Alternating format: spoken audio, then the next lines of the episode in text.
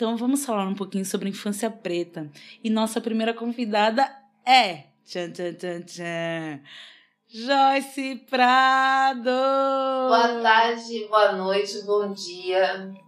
Aqui é Joyce Prado, faço sobre cinema, infância, representação nas telas das crianças pretas. Muito obrigada pelo convite e parabéns pela iniciativa. Muito obrigada. Não poderia deixar de convidar a cineasta, diretora de arte, produtora. Gente, ela é tantas coisas que não dá, eu não sei mais o que falar sobre a Joyce. Eu acho que eu vou deixar ela falar por ela mesma. É, e falar principalmente quais foram os seus trabalhos e projetos que você realizou ao longo da sua trajetória. É, bem, eu vou começar comentando sobre um projeto pelo qual eu tenho muito carinho, que se chama Fábula de Voita. E o Fábula é um projeto de curta-metragem que fala sobre o racismo na primeira infância. Então é a história de uma menina preta chamada Giza, que chega na casa de sua avó muito cabisbaixa por é, viver né, as risadas constantes dos seus colegas de classe com relação ao seu cabelo black power.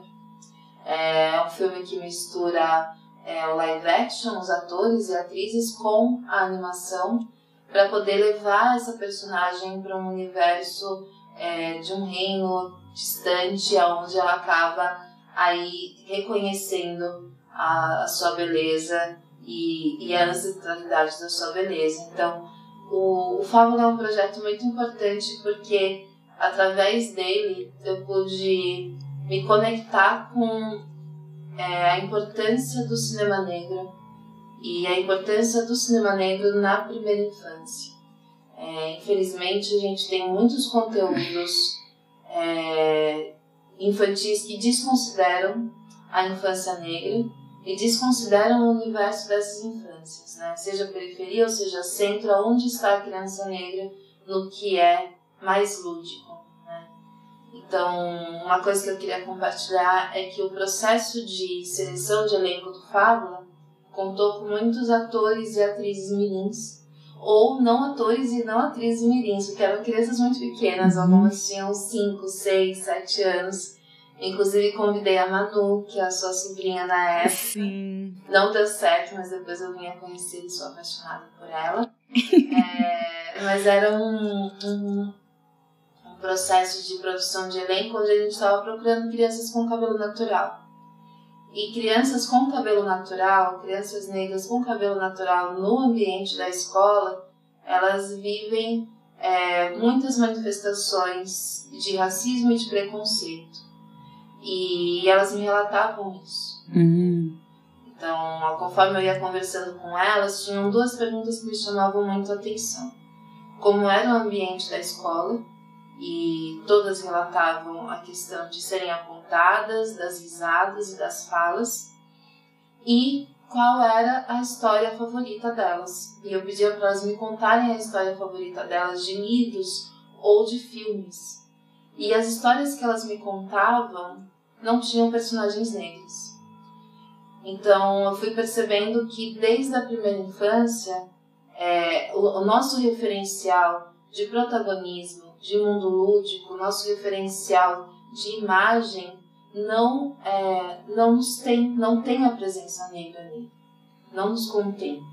Então falar para essas crianças crescerem é, se vendo, né, em, em outras etnias e outras raças que não elas, também traz um distanciamento com os seus pares, né, com o que tem de mais próximo a eles. É, e, e, esse processo de violência de imaginário, né, no sentido de ali é um primeiro momento para essa criança alimentar e nutrir a sua imaginação, né, de imagens, de histórias, de possibilidades, e a gente está negando isso para as crianças negras. Né. É, a gente falar sobre as coisas que estão acontecendo aí desde um, de um momento é, de maior atuação da comunidade negra, principalmente dentro do universo online, que é o que a gente está falando hoje, a internet, as redes sociais, as produções para cada um desses, desses espaços, dessas plataformas, seja YouTube, agora Deezer e Spotify, Então, é, isso tudo é recente e a gente ainda tem que ampliar muito em questão de território. Existem muitas coisas que ainda tão, estão mais fortes no que é urbano. Mas como é que a gente vai chegar em outros territórios, em outras crianças que ainda tem dentro do conteúdo da Globo o principal referencial de construções de imaginários, de narrativa e de formas de se relacionar. Né? Porque quando a gente fala de cinema, a gente também está mostrando maneiras de se relacionar com a sociedade, maneiras que essa sociedade se relaciona entre si. É Nossa, muito importante que você trouxe sobre o processo de construção do Fábula. É, que deu a possibilidade de você ter o contato com essas crianças e elas falaram de, algum, de alguma forma, né? Falaram que, que angustia na, na vivência delas dentro do ambiente escolar, seja na família.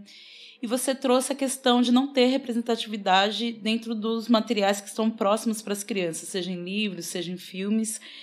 E como você acredita que o cinema pode preencher essa lacuna? É, eu acredito que cada vez mais a imagem se torna uma ferramenta de educação.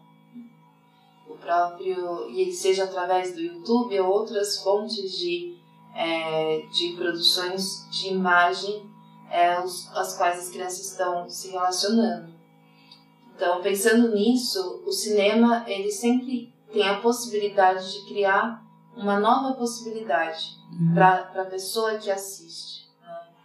É, eu penso que quando eu era mais nova, eu assim, quando eu era criança e assistia muitos filmes da Disney, por exemplo, é, em nenhum momento eu conseguia. É, eu sempre trabalhava com a relação de espelho, né?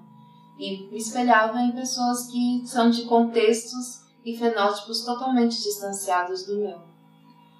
Então, a partir do momento que eu entro na adolescência e começo a ter mais contato com uma produção norte-americana onde há pessoas negras, seja no Eu, Patrulha Criança, seja no Maluco no Pedaço, e, ou Todo Mundo Odeia Cris, que eu já era um pouco mais velha, mas esses universos de família, a, aquele ambiente que era é, cômico, mas ao mesmo tempo muito espontâneo e natural, as entonações, a forma como as mães pretas chamam a nossa atenção e chamam a nossa atenção tirando sarro da nossa cara, não é só um chamar a atenção, é a ironia que tem ali.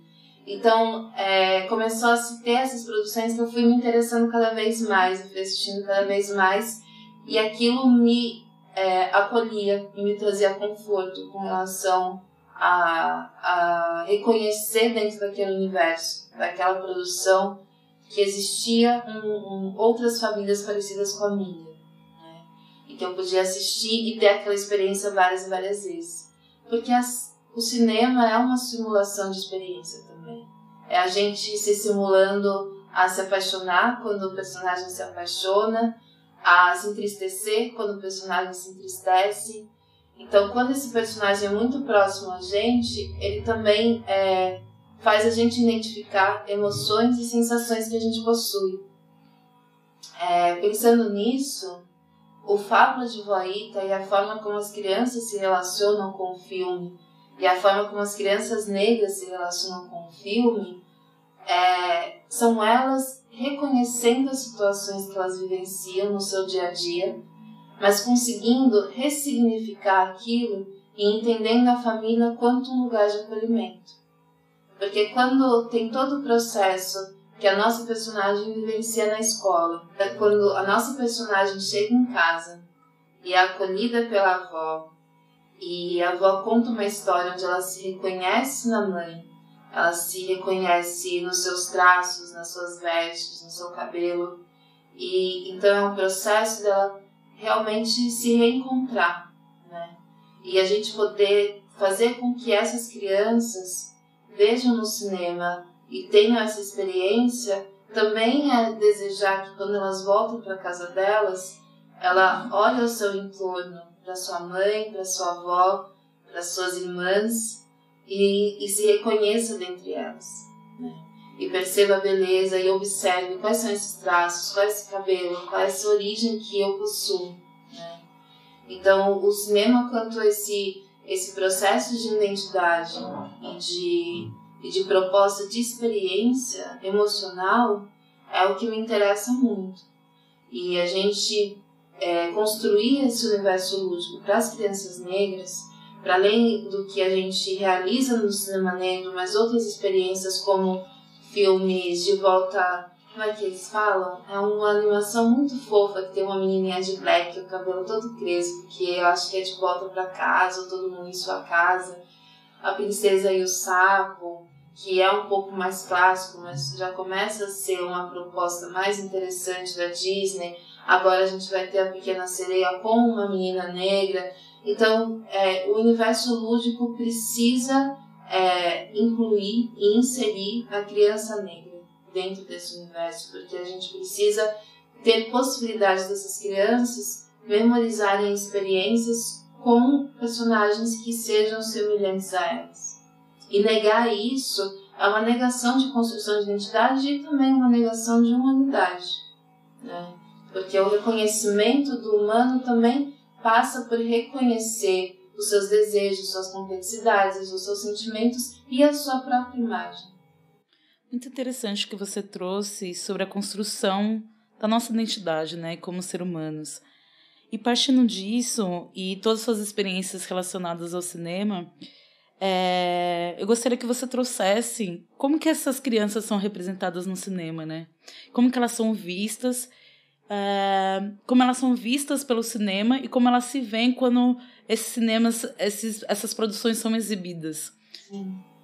É, a infância negra, quando ela é retratada dentro desse cinema que a gente fala mainstream, que é o cinema principal, os blockbusters, ela se relaciona diretamente com a criminalidade, é, com a precariedade, com a miséria. As crianças são retratadas como adultas e não como crianças, porque as pessoas se relacionam com essas crianças e, e, e retratadas como adulto é bem sutil, elas são retratadas como não pessoas, né? É, quando a gente pensa em filmes como Cidade de Deus, onde a gente tem um menino negro com uma arma em punho atirando em direção àquela plateia, porque atirando em direção ao espectador, e ele ri enquanto ele atira, ele atira, ele tem um, um sadismo que é um sadismo relacionado a psicopatas adultos. E, e essa ser a imagem mais reproduzida sobre a infância preta no mundo, porque o Cidade de Deus é esse filme de alcance mundial e referência de cinema brasileiro dentro desse século XXI. É você pensar que as pessoas se relacionam com a infância preta do Brasil com uma arma em punho, matando e dando risada, é, para mim é assustador. É extremamente assustador. Demais. Porque não tem como a gente imaginar que essa pessoa vai sair do cinema, olhar para uma criança negra na rua e conseguir humanizá-la e vê-la como uma criança, com a sua ingenuidade ali colocada.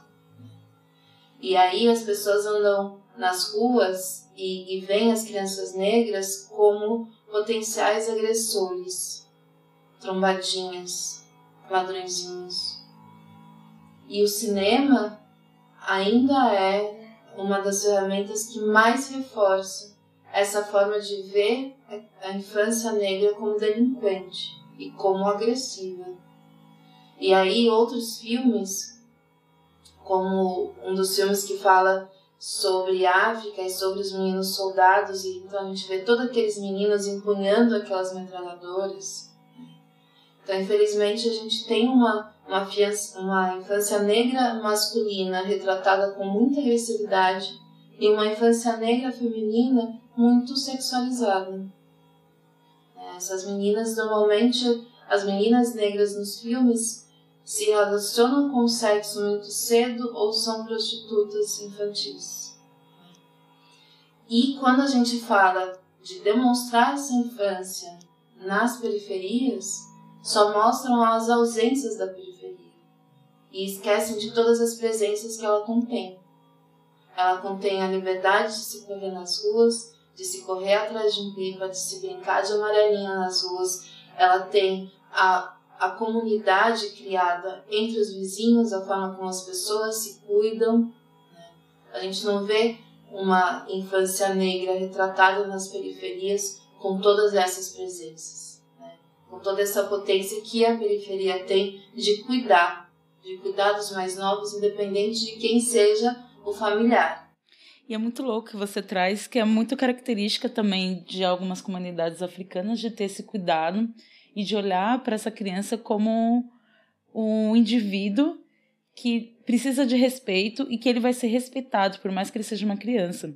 Porque o que você traz a todo momento né, dentro dessa representação dentro do cinema, essas crianças elas não são respeitadas, o corpo delas não são respeitados, né? É, e partindo dessa costurando aqui, você está falando, pelo que você contou em bate-papo, você faz algumas formações com crianças também. E como que é essa experiência é, de dessas crianças terem contato com a câmera, delas terem esse olhar aguçado para captar imagens. Como que é esse trabalho? Que, como que você faz, né? Porque as crianças, de fato, elas têm um olhar mais aguçado para as coisas. Eu já vi que elas perguntam e questionam muito mais do que nós adultos. Mas, ao mesmo tempo, é, parar para ter essa reflexão dessa imagem é uma coisa, se a gente for pensar, bem adulta, né? E como que é essa relação com eles? Como fazer essa formação? É, nos momentos que eu, que eu realizo formação com crianças, é sempre um movimento de elas conseguirem se ver. Né? Então, vou tentar deixar isso um pouco mais prático. É, como você disse, quais, quantos momentos a gente sente que uma criança não é respeitada? Né? Ela já tem os seus direitos, direito de imagem, ela já sabe falar só, ela já sabe dizer o que ela quer, o que ela deseja e em quantos momentos nós adultos e adultas acabamos é, passando por cima desse desejo, né? Ela fala que ela quer ir com aquela roupa e a gente faz ela colocar outra, porque naquele ambiente, em determinado lugar, não é conveniente aquela roupa, né? Então, existe um, um processo também que é na infância, que é de é, da gente silenciar muitos desejos, porque a gente já sabe que a gente vai ouvir um não, então logo muitas vezes a gente pode até ir deixando de lado. Acho que ao longo da vida a gente vai deixando de lado muitas coisas, uhum. porque a gente já sabe que vai ter uma negação dos nossos pais, né? Então, é, ver uma criança dentro da, de, desse lugar de ser um indivíduo com desejos, com anseios, com raivas, com tudo que envolve uma pessoa adulta, né? Então, quando eu digo que eu, que eu trabalho nesse desejo das crianças se verem, é que muito mais do que apresentar filmes é, para elas, sejam curtas-metragens ou longas-metragens, a gente acaba fazendo uma, uma produção de imagens delas. Então, são elas se fotografarem, são elas fotografarem o, o, seu, o seu bairro, né? E olhando para o seu bairro, com tudo que contém, seja é, as questões de, de saneamento básico, que às vezes pode não ter, seja as formas de construção de moradia em morro, né?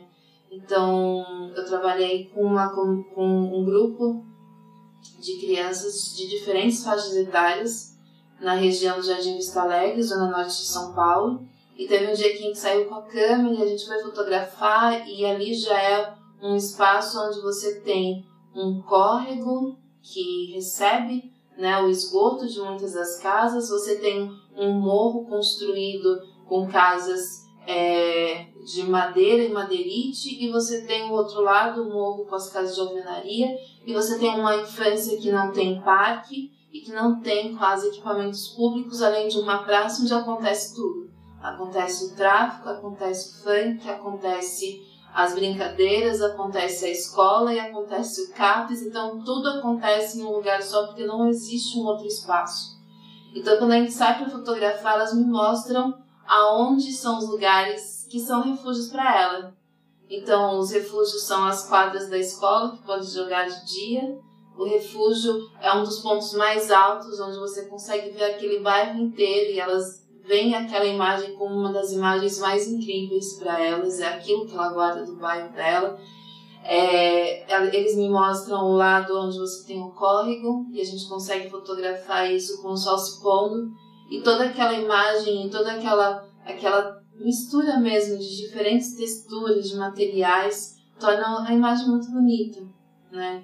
Porque a gente precisa reconhecer é, as belezas diferentes das belezas do que o centro diz uhum. pra gente, do que o eurocêntrico diz pra gente. Né? Existe ali um processo de construção, de formação, de comunidade e, e, tudo, e elas estão inseridas em tudo isso. E o que, que elas estão vendo desses lugares? Então eles se fotografam, né?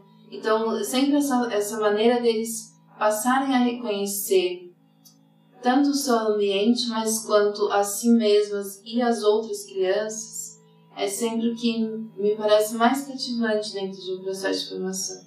Elas poderem se ver e ver o seu universo e não buscar a referência fora, mas conseguir compreender melhor a referência que está dentro, dentro delas e dentro do bairro onde elas vivem. Então, daí a gente tem essa dinâmica, a gente tem, tem uma dinâmica de pedir para elas quais as histórias que nasceriam dentro daquele bairro.